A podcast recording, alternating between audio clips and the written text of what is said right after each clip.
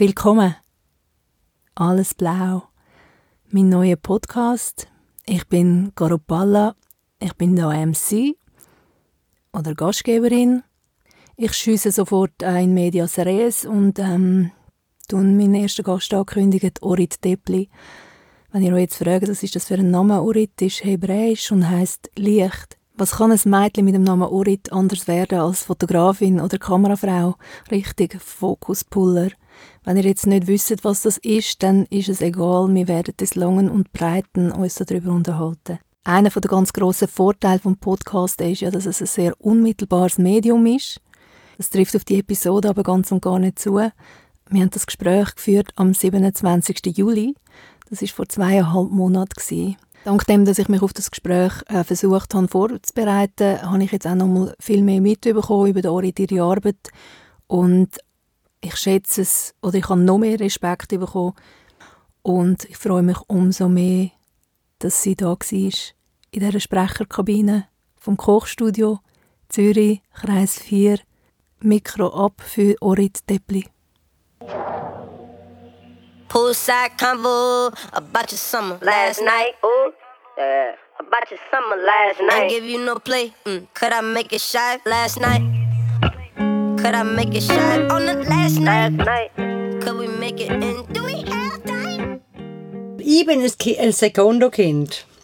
Also meine Eltern sind als Flüchtlinge in die Schweiz gekommen, äh, in den 60er Jahren und haben sich irgendwie ja, sind tatsächlich so, wenn man sich das vorstellt, mit zwei Plastiksäckchen da gestanden mhm. und meine Mutter ist dann ausgeschafft worden, was ich unglaublich finde, sie auch nicht verheiratet war. Mein Papa hat den Flüchtlingsstatus gekriegt und dann, sie ist dann auf Belgien gegangen. Das ist total eine unglaubliche Geschichte. Aber Entschuldigung, ist das gewesen, bevor Sie Kinder hatten? Ja, ja, mhm. sind ganz jung Mhm.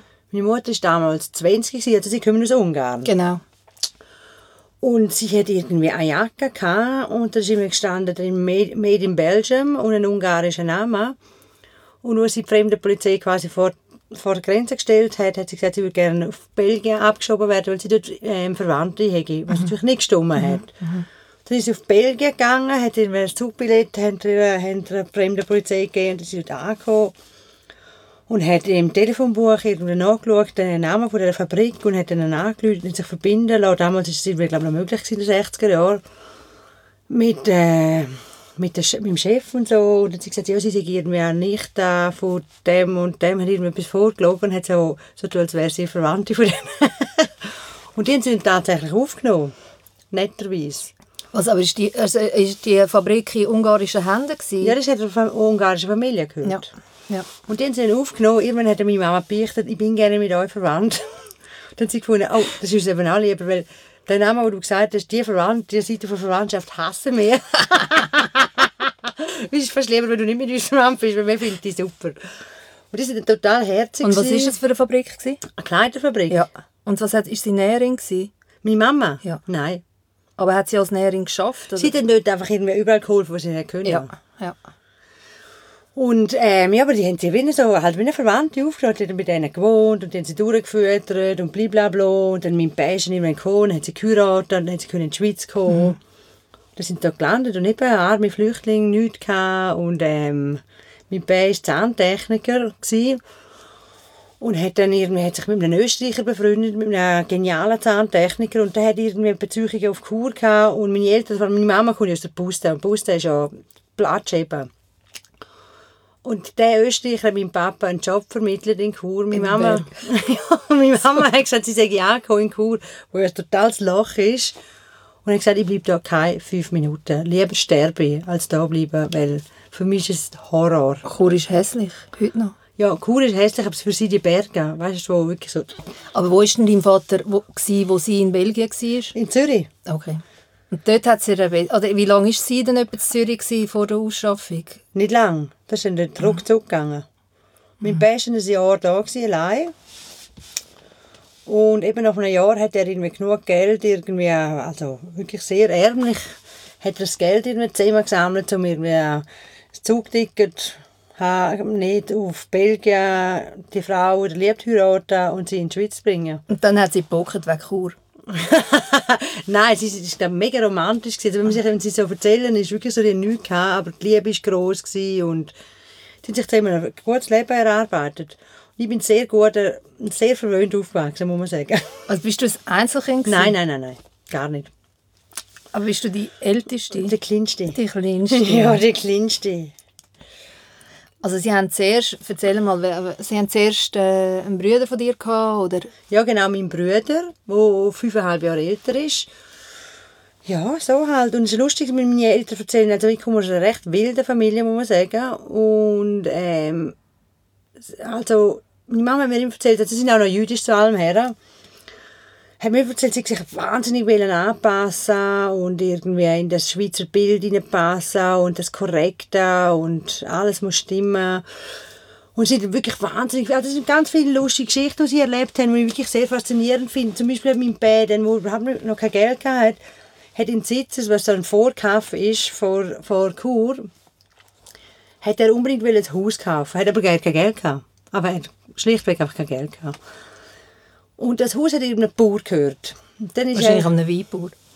ja, nicht nur Weinbauer, sondern der ist wirklich sehr ein reicher Mann, sehr gro also für Graubündner Verhältnisse ein- so ein Grossbauer, sagt man dem, glaube Sie hat gesagt, er, er sei jetzt da, er sei Flüchtling, Flüchtlingsstatus und so, und er sei mega am Arbeiten und so, und er hätte kein Geld, er würde gerne ein Haus haben, und er verspreche ihm, in fünf Jahren werde er das Geld zurückzahlen. Und dann hat er gefunden, hm, da muss ich jetzt erst mal drüber nachdenken. Ich meine, ist jetzt, kommt jetzt nicht jeden Tag, dass jemand das Haus kaufen will, wo eigentlich gar kein Geld hat. Und dann hat- er gesagt, ja gut, ich muss darüber nachdenken. Und ähm, dann ist der irgendwie, hat das dann mit seinen Freunden am Stammtisch besprochen und die haben dann gefunden, was? Also das ist irgendwie ein Ausländer, ein Flüchtling, dann sind es auch noch Juden, also spinnst du eigentlich? Also Also- nein, also Dann mache ich es. in dem Fall mache ich sofort. und dann hat mein Papa, also meine Familie, das Haus quasi gegeben und die sind dann beste Freunde geworden. Und dein Vater hat in dieser Zeit hat er als äh, Zahntechniker geschafft Genau. mit dem Österreicher zusammen. Nein, der hat ihn so anders geschafft, aber der Österreicher hat mir einfach den Job vermittelt. Und deine Mutter äh, hat dann angefangen, Kinder sind Ja. schon... Das ist mir, der David war auf der Welt schon. Gewesen. Ich noch nicht. Ich bin erst, als wir ein Haus schon hatten, auf die Welt gekommen. Irgendwann. Und hat es andere ungarische Flüchtlinge gegeben in Graubünden? Ich sitze es nicht. In Chur ich ihn erst später, so, als ich in Kante bin, andere kennengelernt. Das ist ein schade, weil wenn ich zum Beispiel meine, meine Gespönli, so meine Sekunde ungarische Gespönli in Zürich ähm, gesehen und gesehen, wie gut die können Ungarisch reden. Und die reden so super und so schön und ich rede so grusig und so schlecht. Also weil die einfach untereinander noch Ja, ja. ungarisch geredet haben? Und die sind auch in Spielgruppen zusammen und so weiter und so fort. Mhm. Und eben meine, meine Mama hat sich dann irgendwie, die haben, mein Bär hat sich dann wirklich so, wirklich so immer so bildbuchmäßig so aufgeschafft.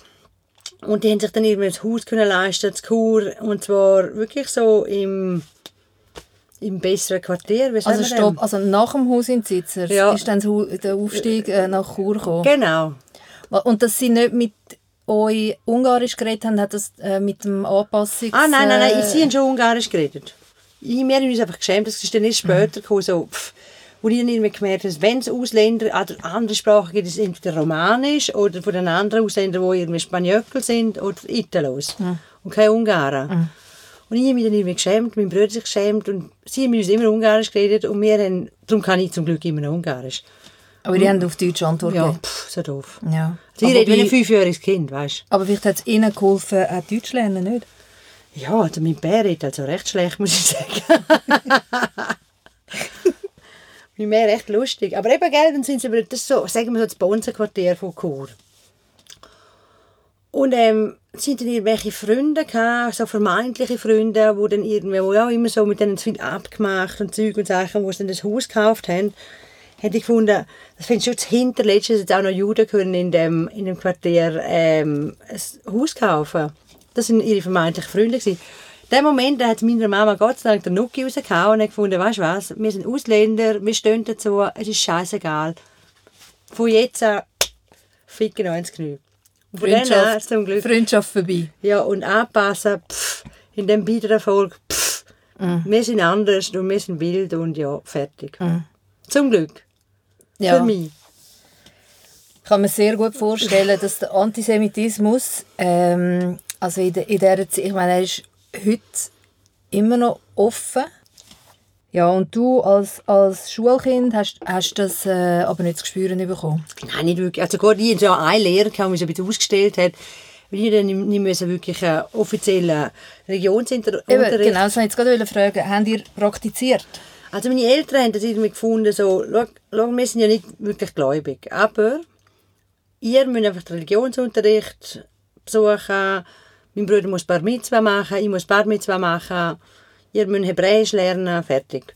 Und alle halt die traditionellen Sachen, weil wenn das nicht wollen, dann können sie nachher abschließen und sagen, okay, wir wissen, was wir abschließen, aber wenn das nie gelernt haben, dann können sie auch nicht auf die Seite legen. Und dann hat es aber doch genug, äh, also es hat eine, Geme eine Nein. jüdische Gemeinschaft in Chur, dass du dort, Nein. äh, was hast du je- auf Zürich müssen? Zum, Jeden Mittwochnachmittag auf St. Gallen. auf St. Gallen. Jeden Mittwoch, alle Geburtstagspartys. Ich, ich bin Rabbiner zu St. Gallen. Ins Kast.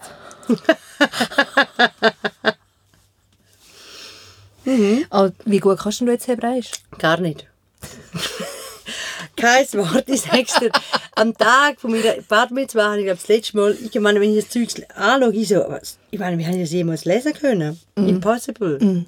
Und bist irgendwann, hast du so eine Israel, so eine Reise gemacht? Ja, nein, ich bin natürlich als Kind, weißt du, wir haben natürlich wie alle Juden auch Verwandte dort und sind ein paar Mal gewesen als Kind. Und jetzt bin ich schon leider schon lange nicht mehr gewesen.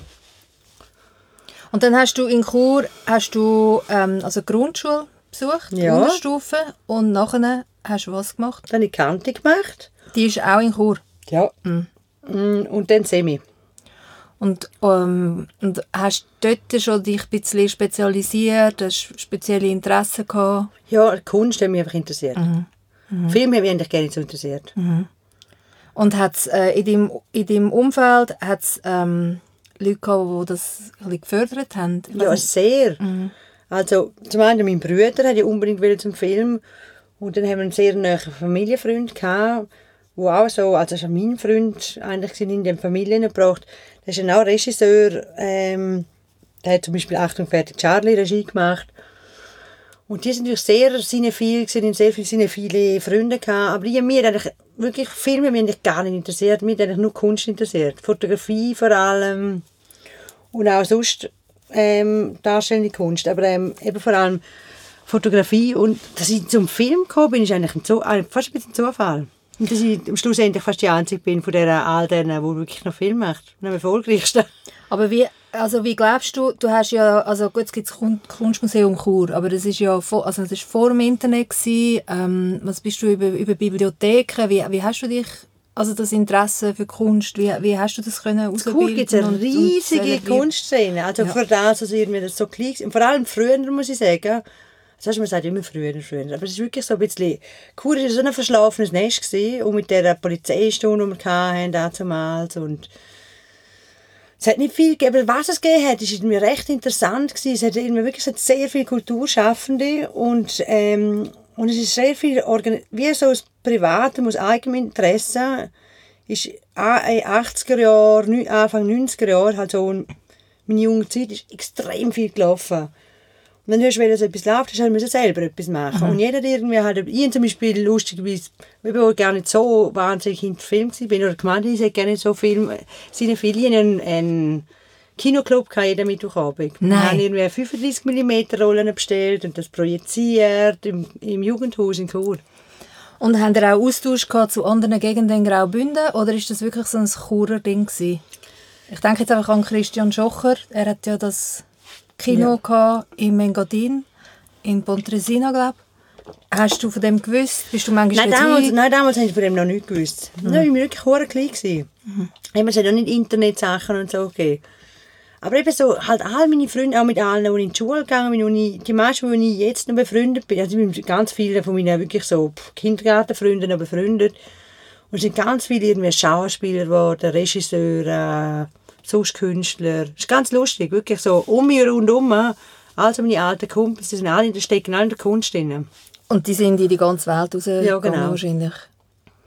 Und du hast Kante gemacht und noch ein Semi. Mhm. Wieso? Also ist das, ist das, ich weiß nicht, wie das in Graubünden ist. Ist das normal Sie- oder hast du das Nein, bewusst müssen sagen, ich will jetzt übertreten ins Semi? oder- Ja, das haben wir bewusst müssen, aber das ist irgendwie wie, Du hast können nach der dritten Kante können übergehen und anstatt, früher war es ja sieben Jahre Kante. Gewesen. Und Genau. dann hast du Matura gehabt. Genau. Und, dann- aber zu meiner Zeit hast du können machen drei Jahre Kante und dann hast du fünf Jahre anstatt die vier Jahre noch mal anhängen. Weil du so gerne in die Schule bist. Nein, jetzt in, ins ich habe irgendwie gefunden, ich bin oberschlau, weil dann habe ich eben eine Berufsausbildung und kann studieren beides gleichzeitig. Und außerdem ist die Schule noch viel niveauloser, also muss ich noch weniger machen als in der Kante, weil ich ja die Mittelschule gehasst. Aber ist das Ziel ist dann zum Lehrer werden, oder? Nein. Ja, ja, aber ich habe es mehr so gefunden, so, weißt, so Vikari Vikariat machen und dann viel Geld verdienen und die Welt reisen, machen, was ich will einfach. Ja. Kunst machen Ja. und du hast einfach irgendwie immer einen Job. Ja. Also du hast acht Jahre Oberstufe gemacht. Ja, und ins. Gott. Das war ganz schlimm für mich. Es gibt, glaube niemand, ich finde heute noch, weißt, ich habe immer gefunden, sie haben gesagt, ja, weißt, wenn du dann später, wenn du dann erwachsen bist, wirst du das vermissen.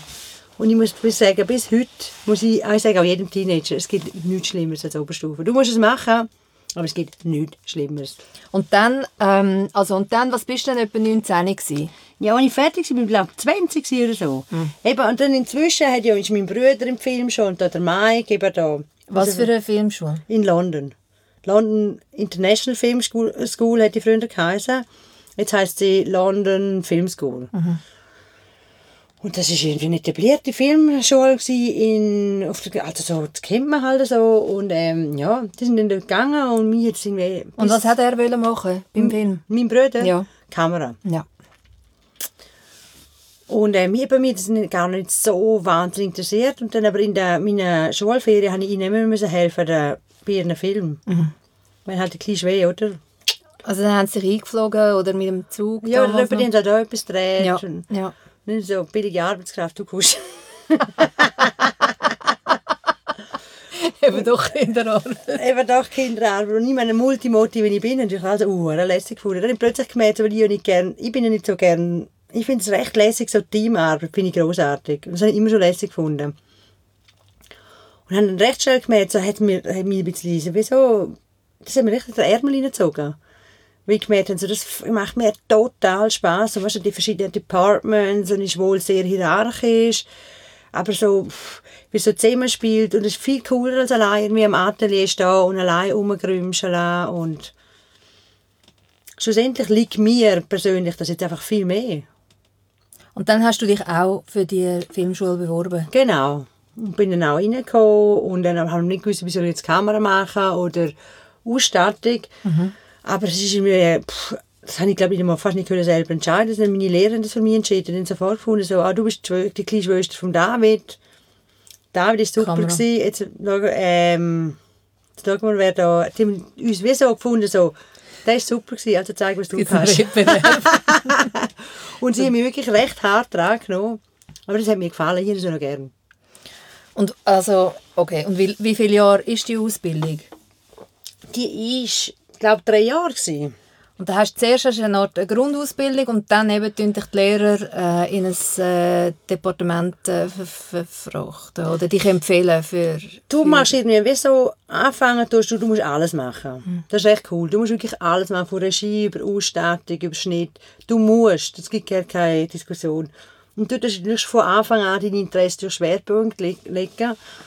Und die Schule ist also vor allem damals schon sehr so, gewesen, so Learning by Doing. Du hast können, wenn du es wollen, hast du extrem viel können drehen. Und da hast du einfach ur viel gelernt. Ich bin fast nicht in die Schule gegangen. Ich habe einfach nur dreht, dreht, dreht, dreht, dreht, dreht, dreht, dreht. Und lustigerweise, ja, Entschuldigung. Das ist genau das, was, was ja irgendwie da der, der Kunststudent, also Abgänger von der Hochschule, tun sie oft vorwerfen, dass eben ihnen Praxiserfahrung fehlt. Das war eigentlich das Gegenteil in dem Fall. Genau. Das war sicher ein riesen Vorteil. Hat es hier in Zürich dort mal schon eine Filmklasse gegeben? Mm, ich glaube, die erste, allererste Fil- Filmklasse, die ist vielleicht, mm, vielleicht in meinem letzten, während, Okay. schon auch gleichzeitig, wenn ich in die Filmschule gegangen bin, aber vielleicht bei meinem letzten Jahr ist die, Ja, ja, ja. Ist die gekommen. Also wo du die Schule also ja. Wir sind ja so Gimmi Jahr, ja. abgeschlossen hast, hättest du noch nicht können Ah. in Zürich studieren Und dann, wo du auf London bist, hast du dann bei deinem Bruder auch gewohnt? Oder? Nein, nein, nein, wir haben uns gerade abgewechselt. Du hast gerade seine Wohnung übernommen? Das hat nicht also leider. sein Wegezimmer? Leider oder nicht. Nein. Schön wäre es gewesen. Wie hast denn du gewohnt? ich bin ja dann ich total verwöhnt bin und keine Ahnung, ich habe ein kleiner Punk gewesen, aber keine Ahnung, immer eine Uhr laut, aber keine Ahnung, mehr können selber eine Waschmaschine anstellen. Es halt so sind, gell? Die kleinen Punker. bin ich dann, ist Gott sei Dank meine beste Freundin von Flims, Königin von Flims, oder? Weil du ja kennst, Andrea. die Ja, Andrea. ja, ja, ja, genau. Die Andrea hat sich in dieser Zeit auch entschieden, die hat vorher Ethnologie in, in Berlin studiert und hat gefunden, sie würde gerne eine Maskenausbildung in London machen. Und ich fand, ah, Halleluja. Da kann man ja nicht passieren, wenn wir zusammen auf London gehen. Zum Glück ist sie dabei gewesen, sind wir zusammen auf London gezogen. Super. Das ist super. Dann haben sie so eine Exilgemeinschaft gegründet. Ja, das ist super. gewesen. Also, weißt du, so, jetzt mit den Nachverwünschen in der Heim, heim, ich hier mit der Badwanne meine Kleider waschen und wenn sie heim, und dann neben steht die Waschmaschine. Sie so, äh, du, aber die Waschmaschine daneben. Willst du nicht lieber die Waschmaschine benutzen? Ich so, mm, ich weiß aber nicht genau, wie die funktioniert. Ja, aber irgendwie tönt das tönt wie ein Traum. Du bist einfach so, hast einfach so auf London können, du bist auf, auf erst, äh, beim ersten Versuch schon in die Schule Mhm. reingekommen, hast sofort Arbeit gehabt, also eigentlich äh, hast immer können drehen. Ähm, das ist ja wie so ja- ein Traum, wo war. Also das, das will jeder und es Ja, tönt so, es tönt so, es äh, ist ja recht wie so ohne. Effort. Es ist recht easy, gewesen, also ohne Effort. Ich bin durch extrem ein ehrgeiziger Mensch, extrem ehrgeizig. Das fällt mir doch erst jetzt, wenn ich älter bin, merke ich auch, wie ehrgeizig ich bin. Und ähm, eben, mir ist auch schon das Ding, eben, wenn jetzt meine, äh, meine wie heissen es, meine ähm, Lehrer wirklich so Post haben und gefunden haben, so, Aber hast du dich auch müssen, für die, wenn du sagst, ja, ihr habt immer gedreht, schon während der Schule, hast du dich dort auch müssen durchsetzen gegen, gegenüber anderen, die vielleicht auch diesen Job hätten wollen und du hast dann einfach gefunden, nein, ich mache das. Das ist eben lustig. Eben, ich habe mich aber nicht, bei Kamera habe ich mich aber gerne nicht so durchgesetzt, weil ich gefunden habe, das ist mir ein bisschen zu dumm gewesen. Das ist eben das, was mir heutzutage auch noch ein bisschen fern liegt, dass ich irgendwie über den Weg gegessen und ich habe viel Licht gemacht und habe eben lustigerweise viel Fokuspuller gemacht. Ja. Und das ist auch lustig, wenn ich das erste Mal meinen ersten Spielfilm gemacht habe, ähm, im 93, glaube ich, oder 94 ist das gewesen. Als ich Produktionsassistentin war, habe ich ja wirklich keine Ahnung von Filmen, keine Ahnung von den Jobs, und was ist ein Fokuspuller, was ist irgendwie all die anderen pff, Er, tausend... erklär mal, was, was genau, also ein Fokuspuller ist für die Schärfe zuständig.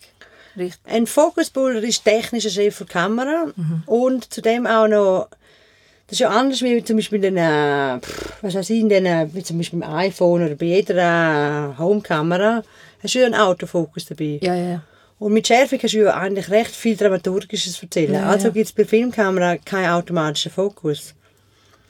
Und darum hast du einen Menschen daneben, der heutzutage mit einer so, äh, mit einer so einer Fernsteuerung mit- und, ähm, Und auf was geht das? Auf Distanz? Oder wie... ja, auf Distanz. Ja. Du tust Distanz.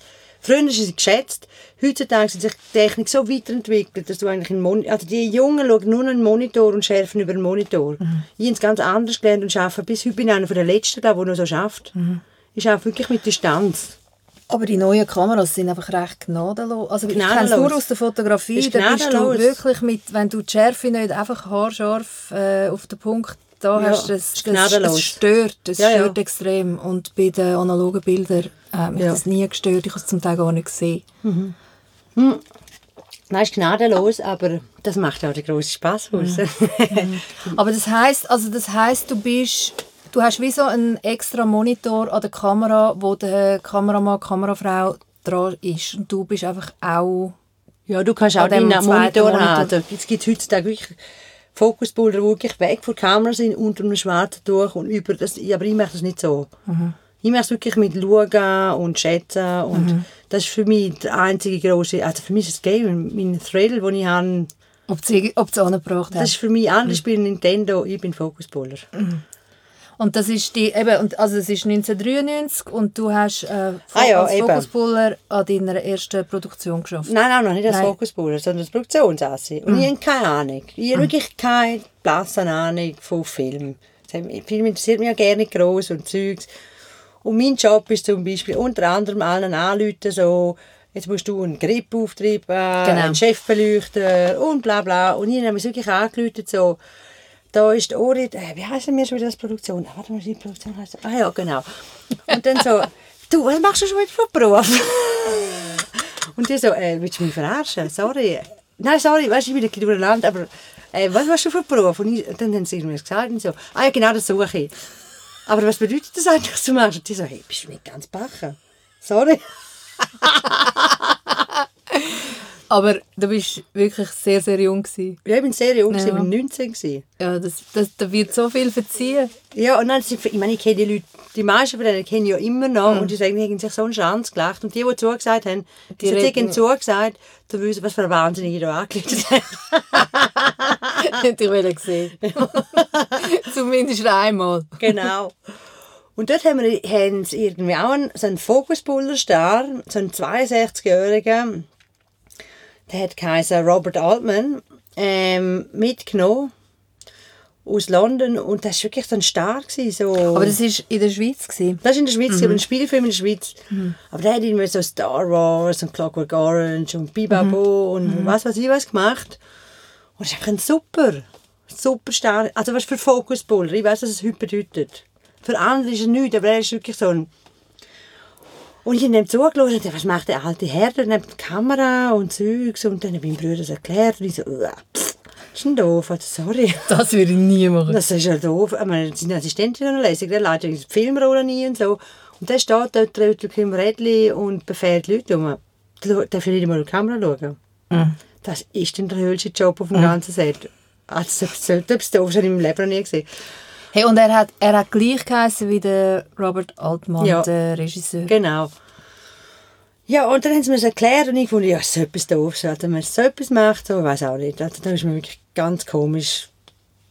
Etwas stimmt im Kopf nicht, wie man das macht.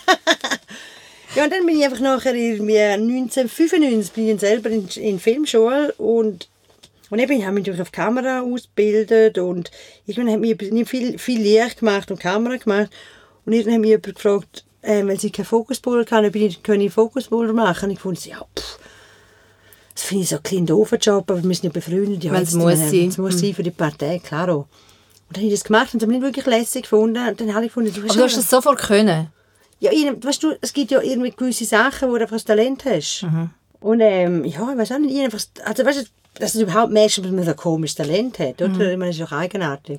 Weil das würdest du ja nie herausfinden, eigentlich. Ja, aber es, also, wa- was glaubst du, was sind die Eigenschaften, die das so ein bisschen ausmachen? Also du musst sicher extrem gut können schauen, oder? Du musst dich extrem konzentrieren können. Mhm. Du musst eine ganz hohe Konzentrationsfähigkeit haben. Und, Und Distanzen und eine räumliches Räumlichkeit. Gedächtnis. Ja, und eine Räumlichkeit. Du musst können Räume erfassen. Und das hat etwas irgendwie mit dem Hirn zu tun.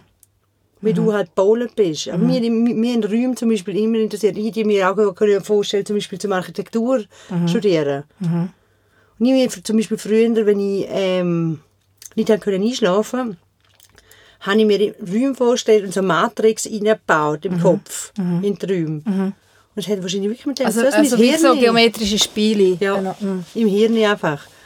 Und das hat natürlich, das ist es wahrscheinlich, was du brauchst dafür. So Nimm geil. So geil. Und von so. dort an bist du Fokuspuller. Ja, und von dort an hat und dann habe ich dann irgendwann, haben, haben sie gefunden, haben alle gefunden, so, «Oh, das kannst du nicht gucken, das ist nicht bei mir auch. Und ich so, oh Ja. nein, aber ich finde es schon ein bisschen doof und so. Und pff, ist auch ein bisschen anstrengend. Und, Du, und im, du, im deutschsprachigen Raum tut man das übersetzen? Oder das heisst Kameraassistenz, aber ich finde es ganz doofer Name, weil du bist keine Kameraassistenz, das ist ganz ein anderer Job. Du bist Chef, technischer Chef der Kamera und bist nicht Assistenz einfach, das ist ein anderer Job. Genau, in deiner. Filmografie wird das ja auch also unterschieden. Also zum Teil steht ähm, First Assistant und zum Teil steht Focus Puller. Ja, aber es hat, das kommt einfach, wie die Produktion das nennt. Wenn ich in den Credits vorkomme. Aha, aber das heisst, also wenn dann? Assistant Camera steht, dann bist du auch Focus Ja, ja. Puller gewesen. Ach so. Yes, okay. das ist genau okay. das Gleiche. Ich habe das einfach nicht so gern. Wenn sie mich fragen, sage ich immer den Fokuspullerinnen. Ich bin sehr englisch erzogen auch. Es war sehr harte so Schule. Gewesen. Du, und wieso?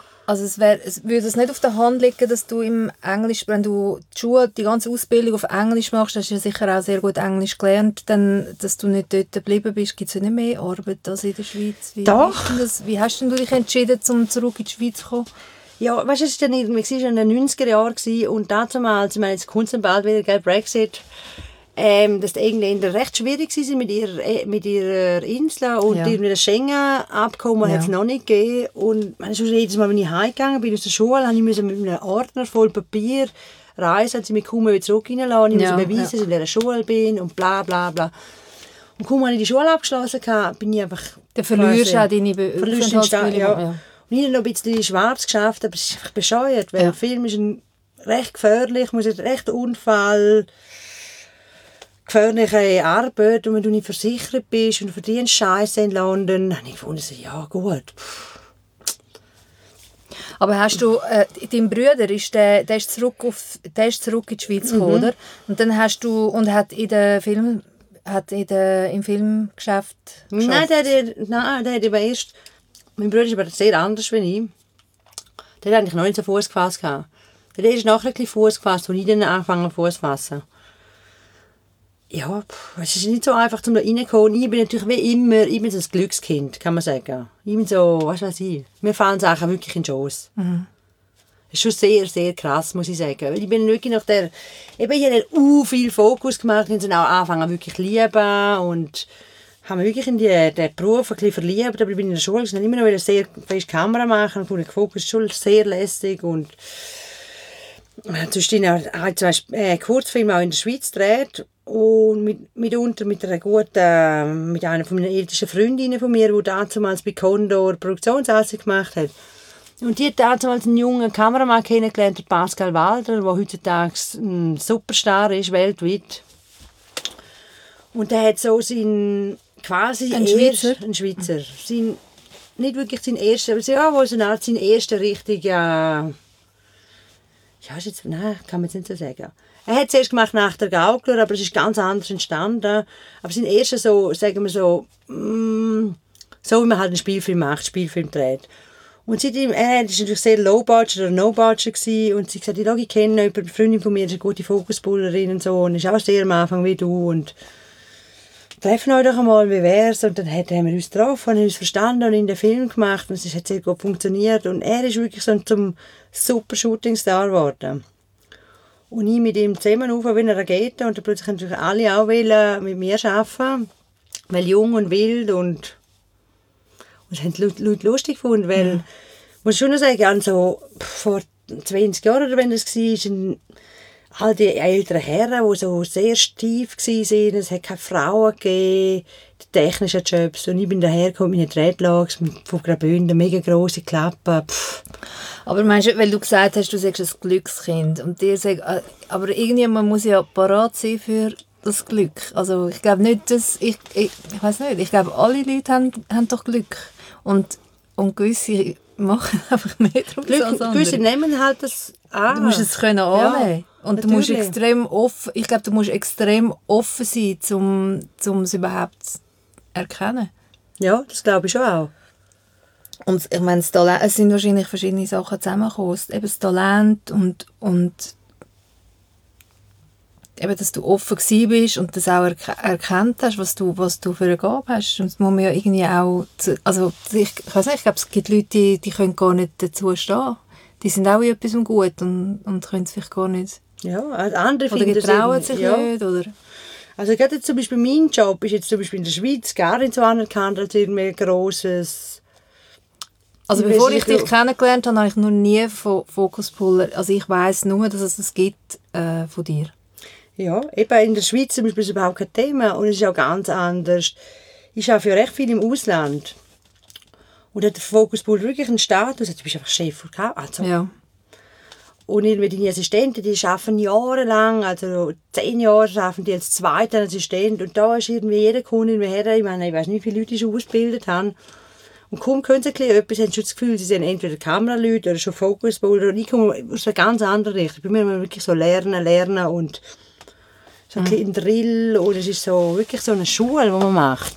Aber ähm, zum Beispiel, also wenn jetzt du, ich stelle mir vor, wenn, wenn du jetzt, ich weiß nicht, wie, wie sagst du ähm, DOP, wie sagst du dem auf Deutsch? Kameramann, Kamerafrau. Kameramann, Kamerafrau, kommen ja oft früher wahrscheinlich ins Spiel bei einer Produktion als du. Mhm.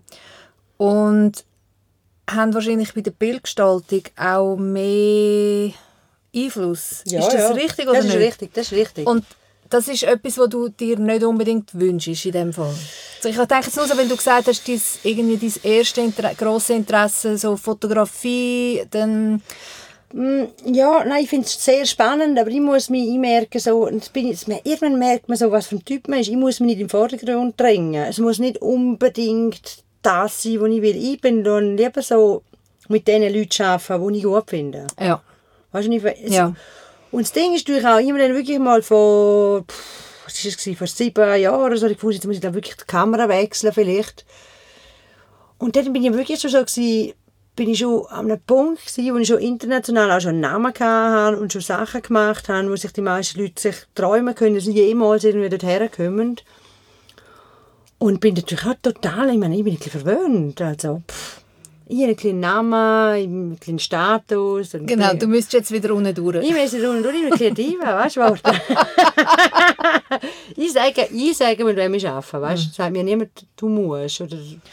Also jetzt, ähm, jetzt bist du seit, warte jetzt mal, 99, 2009, also du bist seit bald 20 Jahren irgendwie im, im Business. Und, Ja, also ähm, eigentlich noch länger. Ich glaube, mein erster Spielfilm, der da gerne drauf ist, habe ich, glaube ich, 97. also 19 Jahre, 20, Ja. 20 Jahre. Ähm, und du kannst dir raus, also wie, wie muss man sich das vorstellen, äh, wie, wie kommen die Projekte an dich heran? Also natürlich vor allem, sagen wir, Nummer eins sind Kameraleute, die mit mir arbeiten. Also ich habe so gewisse Leute, das sieht man da vielleicht, das sieht man es auch nicht. Es gibt gewisse, vor allem zwei Kameramänner, die ich sehr gerne damit arbeite, ist Philipp Zumbrunn und Franz Lustig. Genau, genau. Und beide sind, also der Philipp ist auch, ich bin auch mit ihm zusammen da gewachsen und er ist auch gross geworden und er wird immer mehr ein Star. Und der Franz Lustig ist einfach wirklich ein Superstar. Vor allem in der Werbung. Hat viel mit dem Wenders geschafft. Ähm, und wir, haben uns, wir verstehen uns gut. Weißt du, es geht auch viel um Menschlichkeit. Du bist so nah zusammen. Klar. Und es sind Leute, die, mer die merken, so, die geben etwas ab und zusammen entsteht etwas Grossartiges, wo nur zusammen kann, weil Film ist aber nicht Kunst an sich, weißt du, so, allein, allein. Und du bist einfach nur wirklich grossartig, wenn du dir die Ja richtigen klar, Leute Nein, meine, es gibt so tolle Teams, auch äh, Buch, Regie gibt es auch Ja. so schöne Teams, wo einfach immer wieder oder Musik, Regie Ja. oder Es ist einfach das Zusammenspiel. Ja. Weißt du, und vor allem eben mit Kamera harmonisiert und so. Du bist ja wirklich wie... Ich merke, ich bin zum Beispiel für Handkamera bin ich Spezialistin. Alles, was sich sehr bewegt.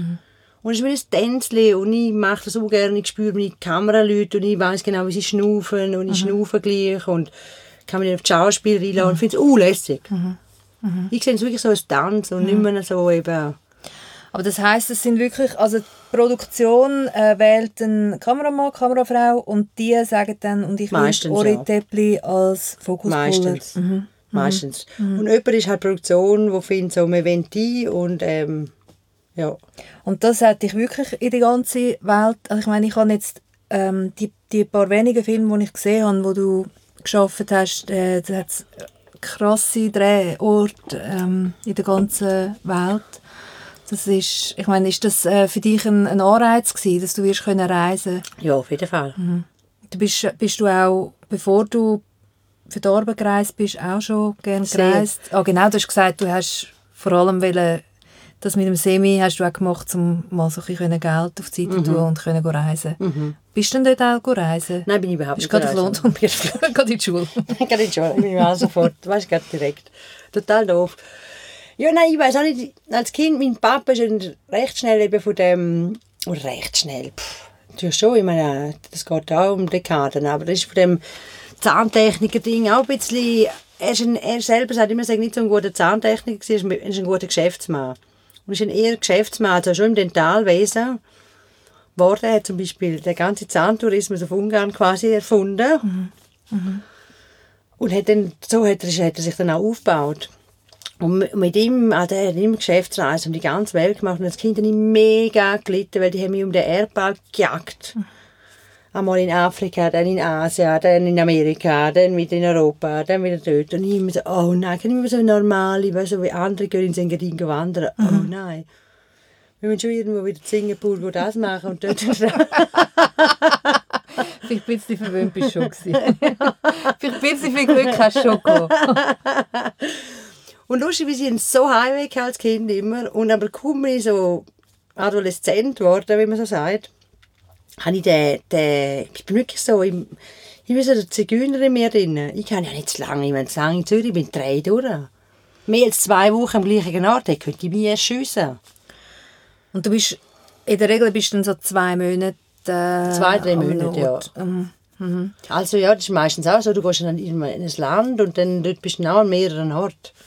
Genau, das Letzte habe ich ein bisschen erlebt, wo du dich für Shanghai hast dich vorbereitet. Ja, genau.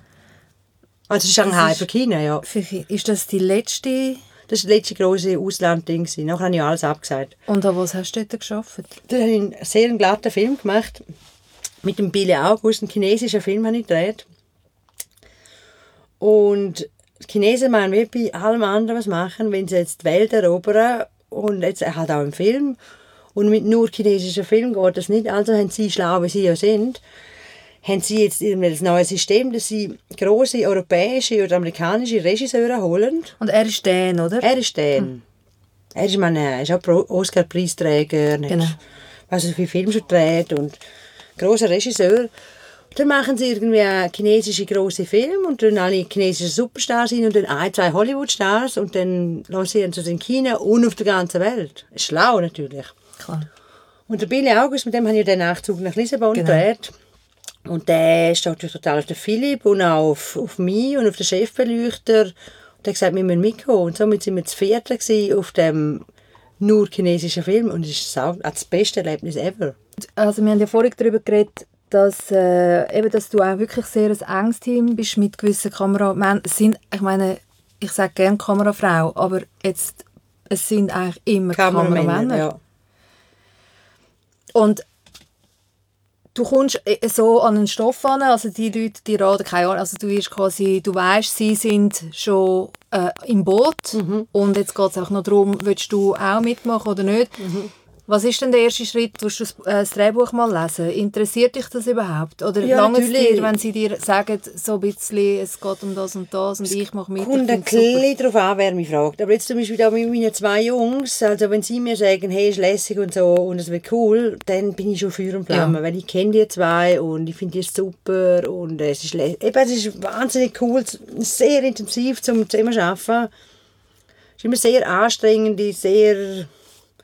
Also ich wohne meistens sogar mit denen, also es ist quasi 24 Stunden aufeinander oben hocken. Ich stehe jeden Tag wirklich 12, 14 Stunden so an denen und dann teilen wir noch die gleiche Wohnung. Es ist wie ein Bezug, also noch enger als ein Bezug Ja. von jemandem. Aber es ist in dem Fall, äh, kommt es vor, dass du zusagst, ohne das Drehbuch Ja. gelesen zu haben. Und nachher liest du es aber, nehme ich an. Ja, ja, ja. Und wie liest du das Drehbuch?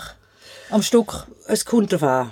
Es kommt darauf an. Bei gewissen Drehbüchern, eben so bei Ihnen, Sie wählen natürlich auch die besten Drehbücher aus, habe ich es einfacher zum Lesen und dann lese ich, ich lese es meistens nicht im Stück, weil ich mich muss ein bisschen konzentrieren und bereite mich schon auf das erste Gespräch vor und sage so, wie hast du das vorgestellt, wie ist das und haben wir da schon einen Plan und Und sind denn das schon so Shooting-Drehbücher? Oder sind das, noch sind- die... Ja, das sind schon Shooting-Drehbücher. Aber da muss man sich dann halt überlegen und sagt, so, kommt denn die Szene und ähm, ist das in Camera, äh, was passiert da, muss ich mir da etwas überlegen, habt ihr euch überlegt, irgendwie. Und darum ist es meistens so ein bisschen in Stufen, so, weil es schön langsam muss lesen und auch wenn das Drehbuch einfach nur schlecht ist und so, dann mache ich immer so ein bisschen querlesen und merke so, uh, kommt auch nicht vor. Aber die, also die Sachen, die du jetzt gerade erwähnt hast, die Fragen, die sich dir stellen, mit wem besprichst du das nachher? Mit Kamera zuerst. Zuerst mit Kamera und dann mit Produktion. Okay. Es kommt darauf an, wie viel man mir halt Freiraum gibt oder wie viel man mir... Es gibt, es gibt verschiedene Arbeitsweisen. Zum Beispiel beim Franz Lustig, der ist wirklich so «make it happen». Und wenn du äh, die Drehorte, wann siehst du die das erste Mal? Meistens vor dem Dreh auf Fotos, Ja. werden die mir zugeschickt, vom Kameramann.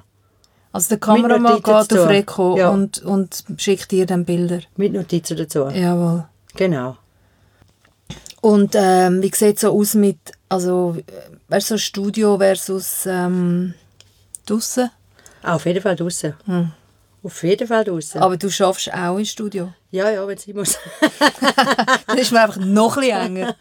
ja, nein, es, kann ja, es gibt ja riesige Studios, aber Ja. es ist einfach drinnen und es ist irgendwie... Pff, es ist halt die Tageszeit, die gefordert ist und die ist dann halt, wenn 27 Stunden Genau. und Du gehst am Morgen rein bei Sonnenschein oder wenn, im Winter, wenn es nicht dunkel ist, du kommst raus, ist immer noch dunkel, es ist schon wieder dunkel und ich finde es schon lässig draußen sein, ich stehe nicht mit der Sonne auf und ähm, Ja, auch wenn es kalt ist. das ist mir gleich. Ja. Also weißt, so, Wetter ist mir gleich. Ja.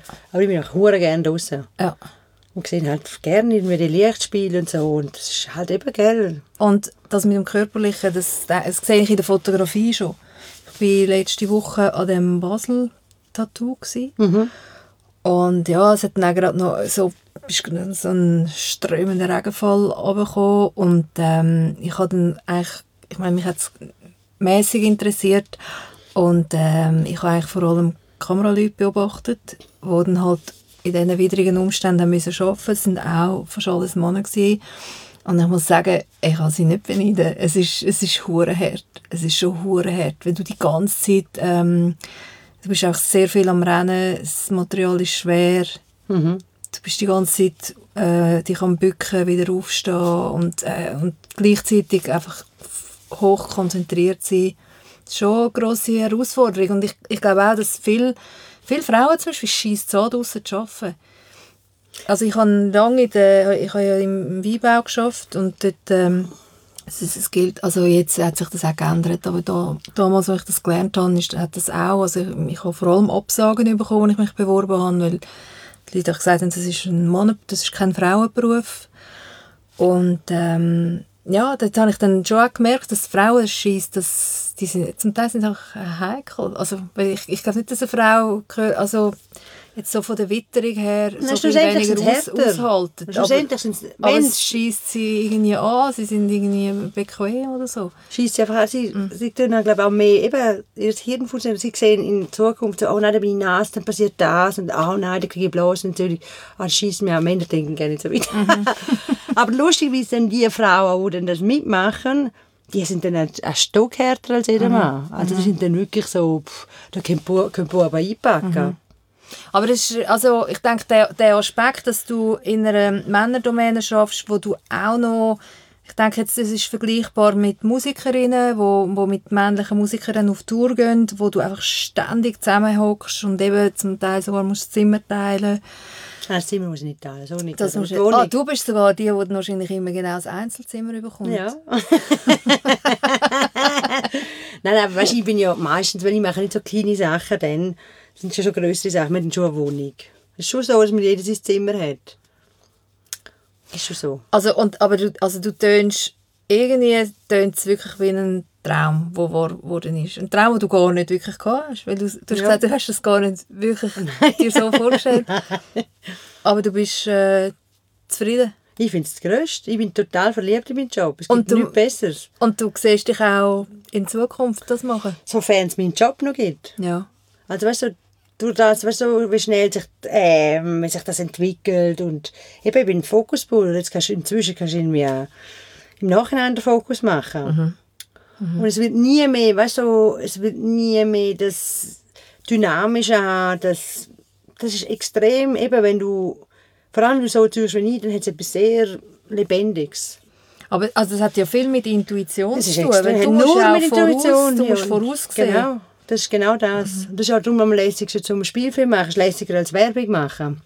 Wenn du jetzt zum Beispiel ein Schauspiel hast, du schon mehrere Tage oder so, mehrere Wochen mit dem Gerät, äh, Gerät dann lernst du ihm seine Körpersprache. Und weißt du, du merkst, wenn jemand irgendwie fährt, auch wenn weißt, du etwas total spontan machst und du merkst, jetzt kriegt jemand einen Ausbruch, dann merkst du dann die Körperspannung und du weißt, der wird in dem Moment wieder entweder, egal, also egal ob jetzt Furcht, was zurückgeht oder einen Angriff macht oder so, der wird kommen und, Ja. und du bist darauf vorbereitet. Das ist aber hure geil. Ja.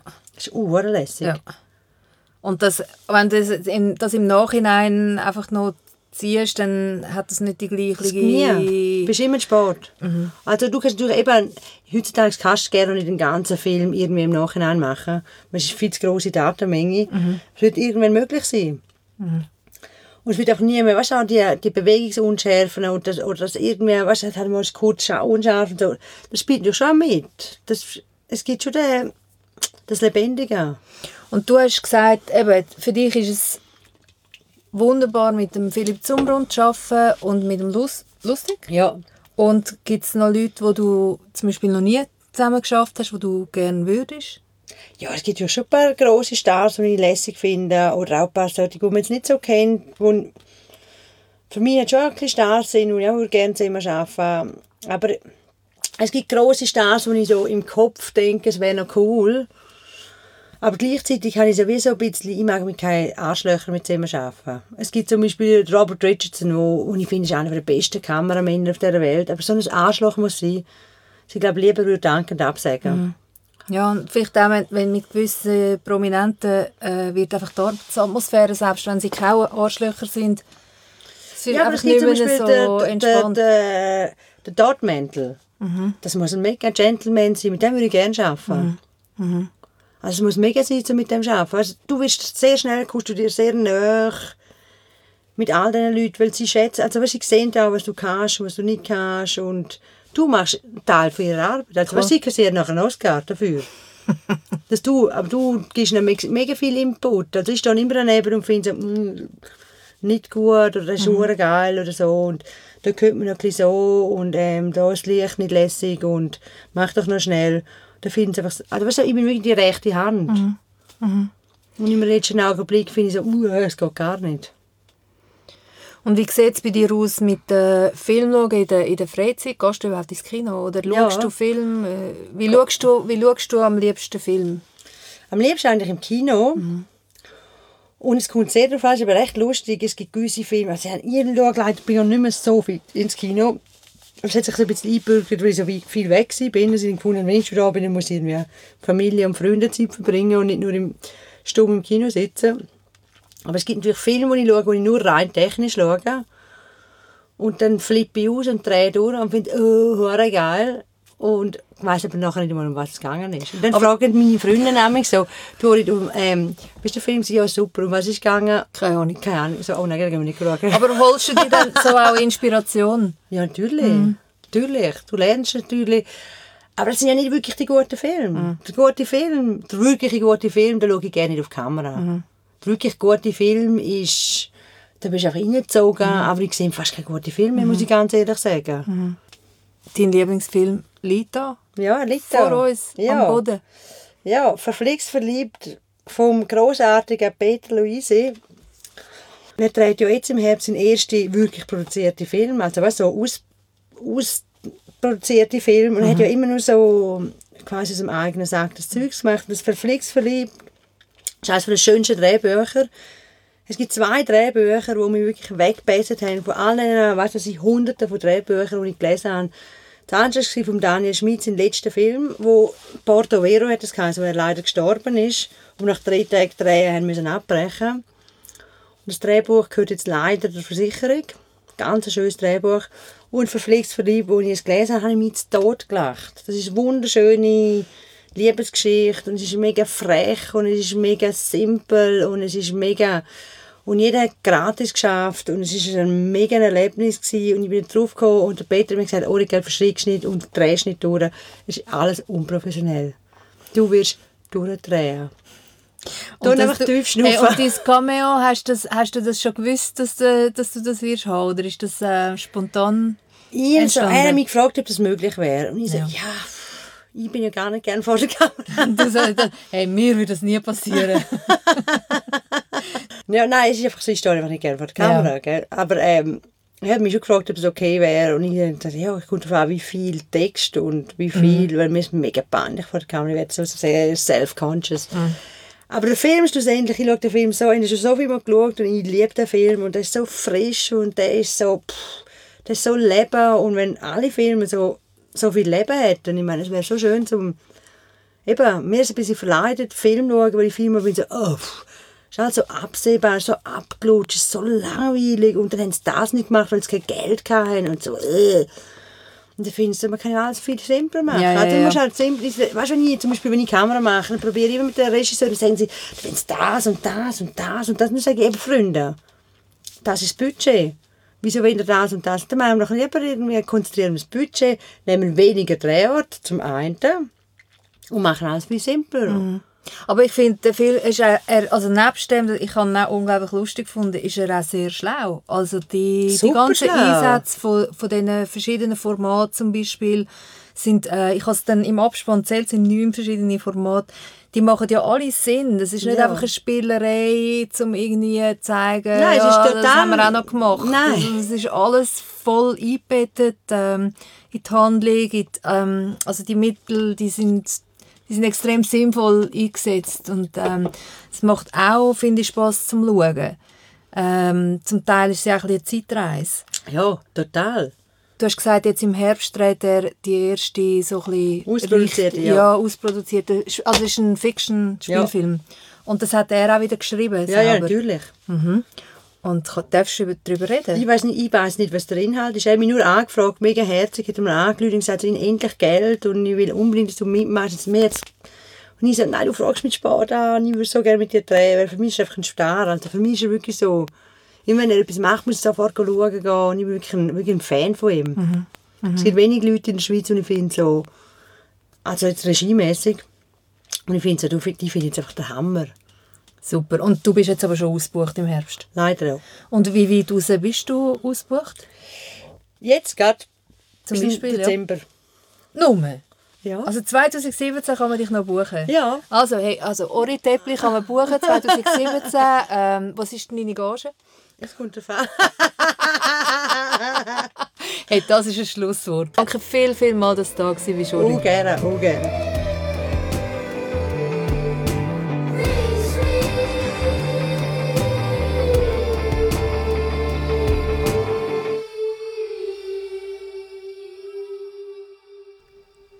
Da bin ich nochmal, Garopalla, alles blau. Dorit bezeichnet sich ja als Glückskind und als ich das Gespräch nochmal gelesen habe, ist mir aufgefallen, dass sie eigentlich das Glück genau gefunden hat in dem, wo sie am bescheuertsten gefunden hat, in dem, wo sie sich gesagt hat, das will ich nie machen, ähm, wo sie bei ihrer allerersten Spielfilmproduktion den Robert Altman beobachtet hat, den alte Fokuspuller und genau bei dem ist sie gelandet. Gegen das Ende des Gesprächs sagt sie ja, dass sie ähm, den Robert Richardson sehr bewundert, ein Kameramann, der immer wieder mit dem Quentin Tarantino zusammenarbeitet. Und dass das aber wahrscheinlich keine schöne Zusammenarbeit würde geben, weil er als Arschloch bekannt ist oder der Ruf hat. Und ich habe gedacht, das wäre wirklich die Ironie vom Schicksal, wenn es Dorit äh, in einer von ihren nächsten Produktionen genau zu dem Arschloch würde verschlagen. Ich bin gespannt und ja, ich würde gerne die zweite Episode von Alles Blau ankündigen, kann das aber nicht, weil es die noch nicht gibt und auch der Gast noch nicht ähm, ganz klar ist. Darum ist es umso wichtiger, wenn es euch gefallen hat, abonniert euch über euren Podcast-Player, sei der iTunes Store, Podcast Addict, was auch immer ihr nutzt. Und äh, dann hören wir uns bald wieder. Ciao!